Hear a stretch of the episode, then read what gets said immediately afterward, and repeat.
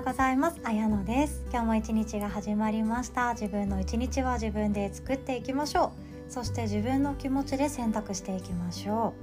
う。ということでですね今日はあのストレス耐性について一緒に考えたいと思ってます。でレジリエンスっていう言葉って聞いたことありますかね？これは何かを乗り越える力っていう風に言われていて、まあ、ストレス耐性っていうような感じですね。いろんな環境に何というか適応してそして自分の気持ちをちゃんと周りに伝えることができたりそんな感じで周りの人と生き延びていく力っていうふうに言われています。逆境とか困難を乗り越える力レジリエンス。なんですけれどもまずストレスについてなんですがストレスってまあ自分はストレスと感じるけれども隣にいる友達はストレスと感じないっていうことってありますよね。なのでそういうことについては自己嫌悪に陥ったりコンプレックスになってしまったりっていうようなこともあります。体のことについて触れられただけですごい私はストレスを感じるけど友達は全然そんなことも気にしていないとか一方で自分に対しては仕事についておしゃべりをする時には全然ストレスもなく話せるけれども友達はストレスを感じているみたいなこともあるかもしれないですね。でこのストレスを乗り越えるそして逆境や困難を乗り越えるレジリエンスっていうものを高めることができるんですね。なので筋トレと同じだと思ってください。筋トレって自分の筋肉をいい感じに形作ってボディメイクをしていくわけなんですけれども簡単なことじゃないし辛いって思ってしまうような瞬間が多いですよね。でどんどん負荷をかけていってもっと自分の体を強くしていくみたいな感じなんですけれどもこれも一種のトレーニングだと思ってください。なのでそのトレーニングっていう方法もお伝えしていきます。で結論言うと今すぐできることばかりなんですね。覚悟を決めるそして今の自分に気づくっていうことになります。でこれってあのストレスが溜まった時とかストレスが自分を自分のキャパを超えていった時に意識をしてこのレジリエンスっていうのを取り入れていった方がいいんですよね。なんですけれどもこのまずストレスっていうものが目には見えないし人によって違うし他人と比較しようもないことなんですね。でこれってすごい面白くってですね社会的最適応評定尺度っていう風に ストレスっていうのが点数化されているものがあるんですよ。なのでもしあのご興味ある方はストレス点数化とかで調べていくとすぐ出てきます。で、えっと、ライフイベントっていうものが主にストレスにかかってくるんですね。でもちろんこれはこれまでもお伝えしてきましたがストレスは100%悪いものではなくていいものも悪いものもどちらもあるっていうようなことですね。で長期的なものもあれば短期的なものもあるし最高に幸せなものもあればもう最高に不幸なものもあるってわけなんですよ。で第1位がですねストレスの点数。ストレスがかかってくる点数。100点満点中100点っていうのが配偶者の死っていうふうに言われています。で第2位が離婚です。で第3位が夫婦別居。みたいな感じでもうずっと心に長く傷として残りそうなこと心にポカンと穴が開くようなことっていうのが上位に入っていくんですね。で他にもあってですねあと7位が結婚なんと100点満点中50点だそうです。で、えーと、あとはですね逆に、えーと、第9位が夫婦の和解調停10位が退職とかですねで12位がなんと妊娠なんですよ。なのでいいこともちゃんとストレスに感じてきますし妊娠なんていきなり体の変化が目まぐるしく起こっていくから本当適応できなかったりしますよね。なのでストレスっていうものはとても高い位置にあるっていう風に旦那さんにも知っていただきたいと思って今日お伝えしました。で、えーと、あとはですねあの23位とかなんですけども子供が家を離れる。もう自立していくっていうことなんですけどこれもストレス多い方なんですね。であとは個人的な輝かしい成功とかそういう嬉しいこともですねもちろんストレスの中に入っていきます。なので本当に自分たちの心の状態が浮き沈みしていくっていうのはもうこれは生きている限りどうしようもないこと止めようのないことなんですけれどもそれのほとんどが自分の家族そして自分自身についてなんですね。だって他人がすごい悲しい事件が起こっても多分自分は、まあ、本当に親友だったりとかもう心を共に生きてきたパートナーみたいな人であれば心痛めると思うんですけれども多分ストレス点数100点ではないと思うんですよね。なのでほとんどストレスを感じる対象っていうのは家族と自分のことなんですね。なのでまずそのストレス自分のキャパオーバーのストレスがかかってきた時に私は逃げるっていうのもおすすめはしています。もう死ななければ逃げていいんですよ。だってもう死んでしまったら何もできないけれども逃げてしまったらまた違う自分をもう一度生き直すこともできるかもしれない。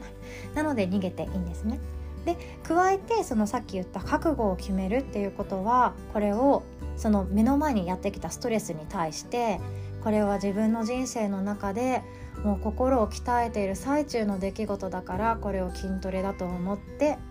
乗り越えていこうっていうふうに覚悟を決めるだけでいいんですよ。なのであのそのストレスをすぐにゼロにすることはできないし負荷をするすぐにゼロにすることはできないですよね。その自分で体で味わっている心で味わっているストレスっていうのはゼロにすることは間違いなくできないけれどもこれは自分の人生に必要なものだだからこそちゃんと自分で付き合っていこうっていう風に覚悟を決めてあげると結構うまくいったりします。楽にいきます。でそしてですね次さっき言った今の自分に気づくっていうこと。で、えっと、今自分がどういう状態にいるかっていうのをもう一人の自分がですね分析してあげるんですね。それだけでもすごいストレス反応っていうのは和らいでいきますでこれは俗に言う座禅とか瞑想のやり方なんですね座禅っていうのはもう一人の自分と対話をするような意味合いを持ってゆっくり呼吸をしながら自分と向かい合う時間が与えられているわけなんですよね。でヨガをされている方はきっとですねこのヨガをやっている最中にふと思い出すかもしれないですし終わった後に気が付くかもしれないです。自分の本当の気持ちとかそのストレスがどのくらい大きいものなのかっていうことを自分で気づくこともできます。で、えっと、鏡もすごいよくってですね自分の顔ってそこまで見る機会減ってくるかと思うんですよ。あの育児とかされててすごい忙しい方とかねあとお仕事されてて会社に常に出勤しているって方はそこまで鏡を見る機会がないと思うんですよ。モデルさんとかでない限り。でも鏡を見てまず自分の顔の表情プラス姿勢を見てあげるんですね。でえっと、姿勢が悪い、まあ、猫背っていうのがいわゆるなんですけども骨がちゃんとまっすぐ伸びていない猫背になっているなんか巻き型になって縮こまっているこういう場合って大抵ストレスに負けている状態負けやすい状態なんですね。面白いんですけど体と心はいつもつながっていて背骨が丸くなっているとどことなくネガティブな発想しかできなくなってしまったりするんですよ。で背骨がしっかりと S 字のカーブを心地よく天井に向かって伸びて骨盤も立てているそんな時ってですね多少キャパオーバーのストレスがやってきても自分で解決しようと胸を張って前に進めるんですね。あと歩きやすいのどっちですか？丸まって背骨がぐーんと縮こまっているのとあとは胸を張って背骨が心地やす心地よく上に登っていく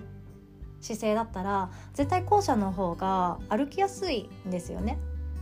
骨盤がしっかり立ててるし背骨がまっすぐ上に伸びてるから足で大きく踏み込んで一歩一歩前に踏み込んでいける前進しやすいんですよ。なので歩きやすいのはやっぱり姿勢がいい方なんですね。なので姿勢がいい状態っていうのはその目の前にやってきたストレスっていうのも上手に受け流すことができたりもします。で加えて、えっと、それまでですね自分が経験したことを思い出してどんな風に対処していたか。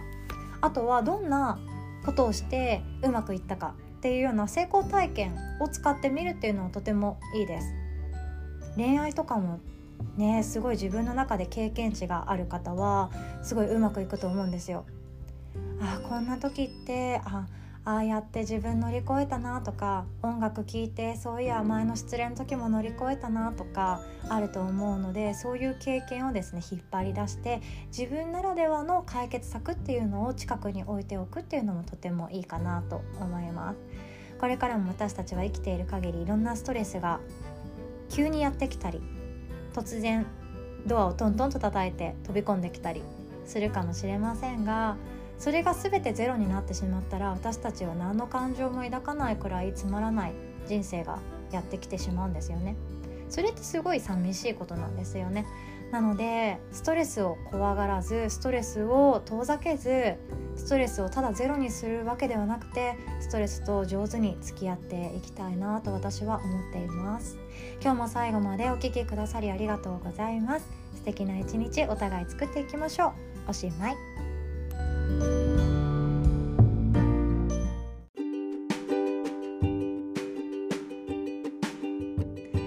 はい追記です。で今週の金曜日12日の夜はですねあの新月なんですね。なので無料の開催しております。新月の夜のヒーリングヨガ無料でオンラインで開催しておりましてで今回も手帳習慣をされている方は手帳ご持参の上ご参加ください。